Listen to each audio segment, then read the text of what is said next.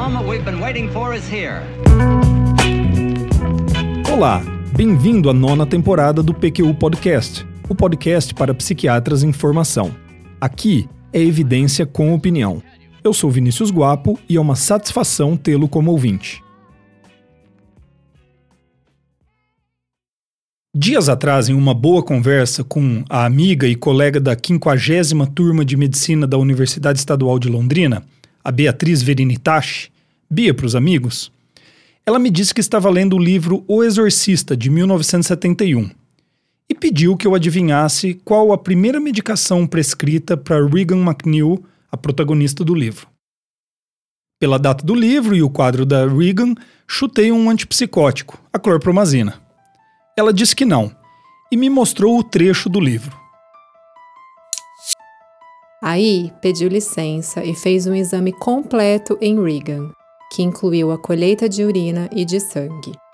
A urina era para constatar o funcionamento do fígado e dos rins, o sangue para uma série de verificações: diabetes, função da tireoide, contagem de glóbulos vermelhos para uma possível anemia e contagem de glóbulos brancos para o caso de moléstias exóticas do sangue.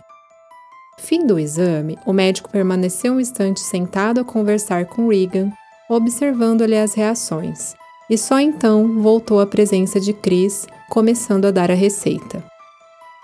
Parece que ela está com um distúrbio hipercinético do comportamento. Com o quê? Um distúrbio nervoso. Ao menos é o que nós achamos. Ainda não sabemos exatamente como se produz, mas muitas vezes se manifesta no início da puberdade. Ela apresenta todos os sintomas: a hiperreatividade, a irritação, a falta de progresso na matemática. Ah, é, a matemática. Por que isso, hein, doutor? Porque afeta a concentração. Arrancou a receita do pequeno bloco azul e entregou-a. Isto aqui é para o Ritalin. O quê? Metilfenidato. Ah, 10 miligramas duas vezes ao dia. Eu recomendaria a primeira às 8 da manhã e a segunda às 2 da tarde. Ela estava olhando a receita. O que, que é? Um calmante? Um estimulante. Estimulante? Mas ela já anda que é um azougue. O estado dela não é bem o que parece, explicou Klein. É uma forma de ultracompensação, uma superreação à depressão. Pois é, metilfenidato. E ainda com uma explicação sobre o que seria o distúrbio hipercinético do comportamento à época. Gostei. Esse foi o gatilho para assistir novamente o filme, colocar o Exorcista na pilha de livros a serem lidos e estudar um pouco mais sobre o metilfenidato, particularmente sua história. Foi assim que eu resolvi gravar o fichário de psicofármacos do metilfenidato. O PQ Podcast é uma iniciativa independente, do Luiz Alberto e minha, que conta com a colaboração regular da Maria Clara e do André, além da generosa participação de convidados. Se você está chegando agora, tem mais de 180 episódios para maratonar, algo em torno de 90 horas de conteúdo. Se já é ouvinte, tem episódio novo todas as quartas-feiras. Mas vamos então ao nosso fichário de psicofármacos sobre o metilfenidato. A farmacêutica Ciba registrou em 1950 a patente para a síntese da substância, para depois, em 1954, registrar a patente de uso no tratamento de pacientes com transtornos psiquiátricos. Essas datas surpreenderam-me.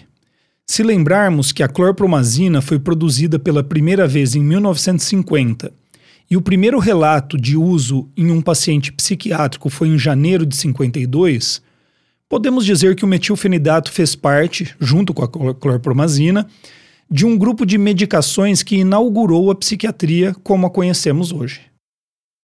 Surpreendente também é o fato de, diferente da clorpromazina, o metilfenidato continuar sendo muito prescrito por clínicos em todo o mundo, e as vendas de produtos contendo a substância serem estimadas em mais de um bilhão de dólares ao ano.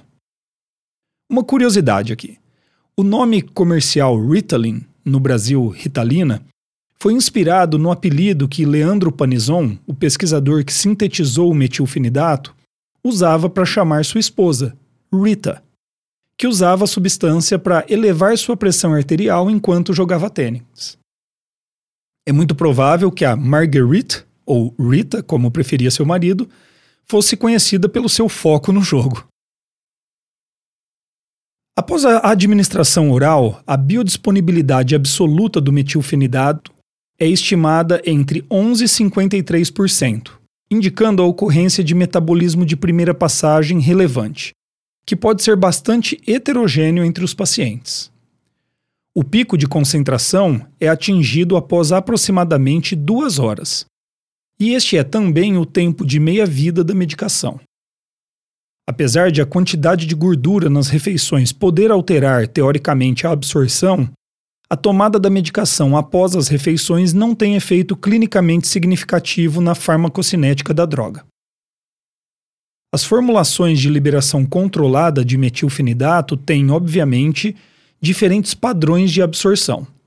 A Ritalina LA mimetiza o uso do tipo duas vezes ao dia do metilfenidato de liberação imediata, enquanto o Concerta usa o mecanismo específico de liberação chamado OROS, que mimetiza o uso do tipo três vezes ao dia. Seu metabolismo ocorre primariamente pela via de deesterificação, pela carboxilesterase 1 a 1, para produzir ácido ritalínico, e assume um padrão seletivo de metabolismo para cada isômero. Resumidamente, a eficiência do metabolismo é até 40 vezes menor para o isômero R comparado ao S, resultando em uma preponderância de R-metilfenidato, também chamado de dexmetilfenidato, na circulação. O R-metilfenidato é o isômero com atividade terapêutica no sistema nervoso central. 48 a 96 horas após a administração oral, de 78 a 97% da dose administrada é excretada pela urina e 1 a 3% pelas fezes majoritariamente sob a forma de metabólitos inativos. Os alvos primários do metilfenidato são as proteínas transportadoras de dopamina e noradrenalina. O bloqueio destes transportadores impedem a recaptação do neurotransmissor, aumentando sua concentração na fenda sináptica. Estudos genéticos identificaram polimorfismos no transportador de dopamina e outras proteínas no sistema nervoso central, que aparentemente relacionam-se com a probabilidade de resposta terapêutica e ocorrência de efeitos colaterais. O efeito do metilfenidato no transportador de dopamina é perto de 10 vezes maior do que no de norepinefrina. E a substância não demonstra nenhuma afinidade por receptores transportadores de serotonina, muscarínicos ou colinérgicos mas tem sim uma ação em receptores alfa-adrenérgicos que provavelmente contribuem para o seu efeito terapêutico. A evolução desse conhecimento básico que, que descreve o perfil de ação do metilfenidato, até o aprofundamento do conhecimento dos dias de hoje, confunde-se com a evolução da investigação da fisiologia dos processos atencionais no cérebro e da fisiopatologia do TDAH mas esse seria uma conversa digna de um outro episódio do PQ Podcast. Baseado em um grande número de ensaios clínicos, o metilfenidato tem seu uso aprovado pela Anvisa em casos de transtorno de déficit de atenção e hiperatividade a partir dos 6 anos de idade, além de narcolepsia.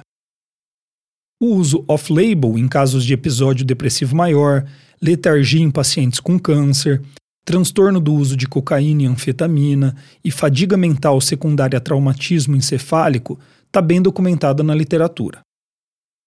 O uso do metilfenidato e de outros estimulantes com a finalidade de melhorar a função cognitiva e o desempenho nos estudos e no trabalho, as conhecidas smart drugs, foi discutido em detalhes no episódio 115 do PQ Podcast. A dose terapêutica em casos de TDAH fica entre 10 e 60 miligramas ao dia. Tanto em crianças como adultos, a dose de 1 miligrama por quilo de peso por dia pode ser um bom parâmetro para se estimar a dose-alvo.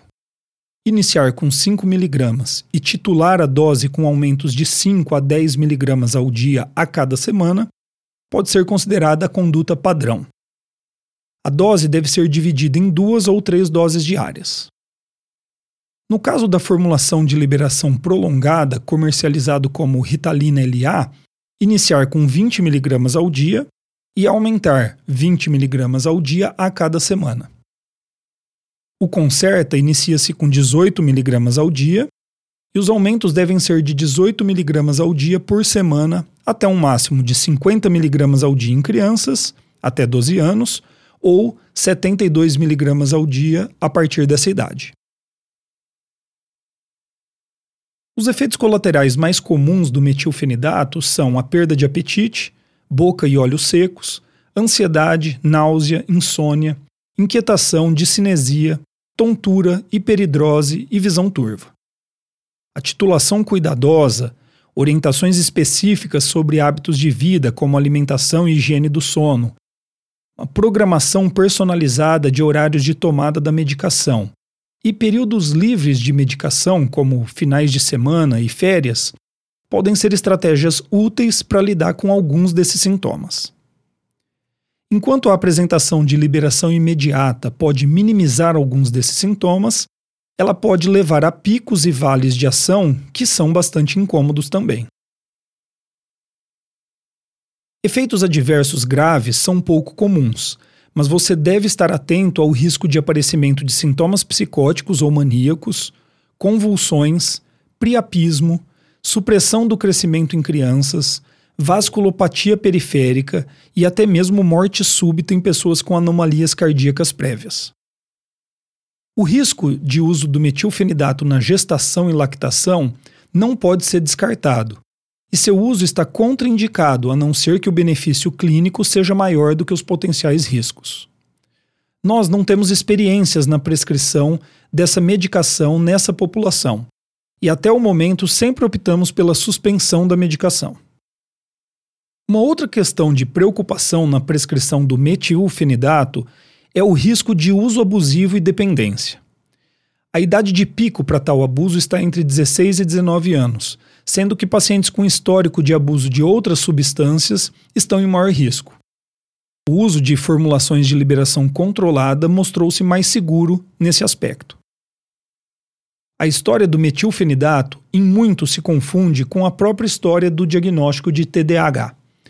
Quadros clínicos que se assemelham muito ao que hoje reconhecemos por transtorno de déficit de atenção e hiperatividade foram descritos já em 1798 por Sir Alexander Crichton, mas despertaram pouco interesse acadêmico até que o tratamento com estimulantes, particularmente o metilfenidato, fosse estabelecido. Só em 1987, no DSM-3R, o TDAH, assim como o conhecemos hoje, ganha reconhecimento formal. E nessa onda, o metilfenidato surfou sozinho por décadas, já que durante muito tempo foi a única medicação de primeira escolha para o tratamento desse transtorno. Uma vez tendo seu mercado ameaçado por novas medicações e quebra de patente, o metilfenidato foi um dos primeiros casos em que a indústria farmacêutica optou pela publicidade direcionada ao paciente. Estratégia hoje em dia mais comumente usada, mas ainda foco de preocupação e crítica. Além disso, o metilfenidato passou pela estratégia de ter sua apresentação ou mesmo sua própria molécula modificada para fins de garantir a sobrevida da proteção de patente, sem necessariamente demonstrar maior eficácia e segurança que a fórmula original em ensaios clínicos de comparação direta.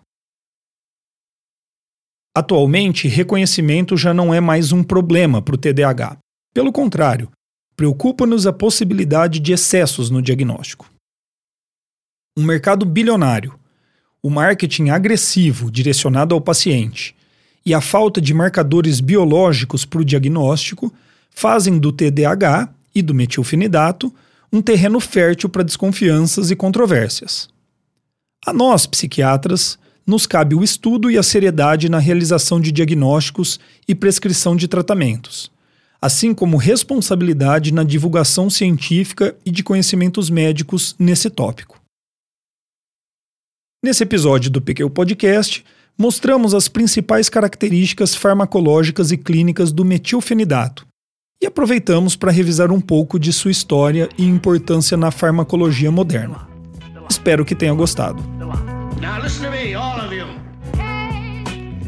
Acesse a nossa página no Facebook e siga-nos no Instagram para ficar por dentro de tudo o que acontece no PQU Podcast. Confira em www.pqpodcast.com.br todos os episódios já publicados, com as respectivas referências, organizados por data, autor e sessão.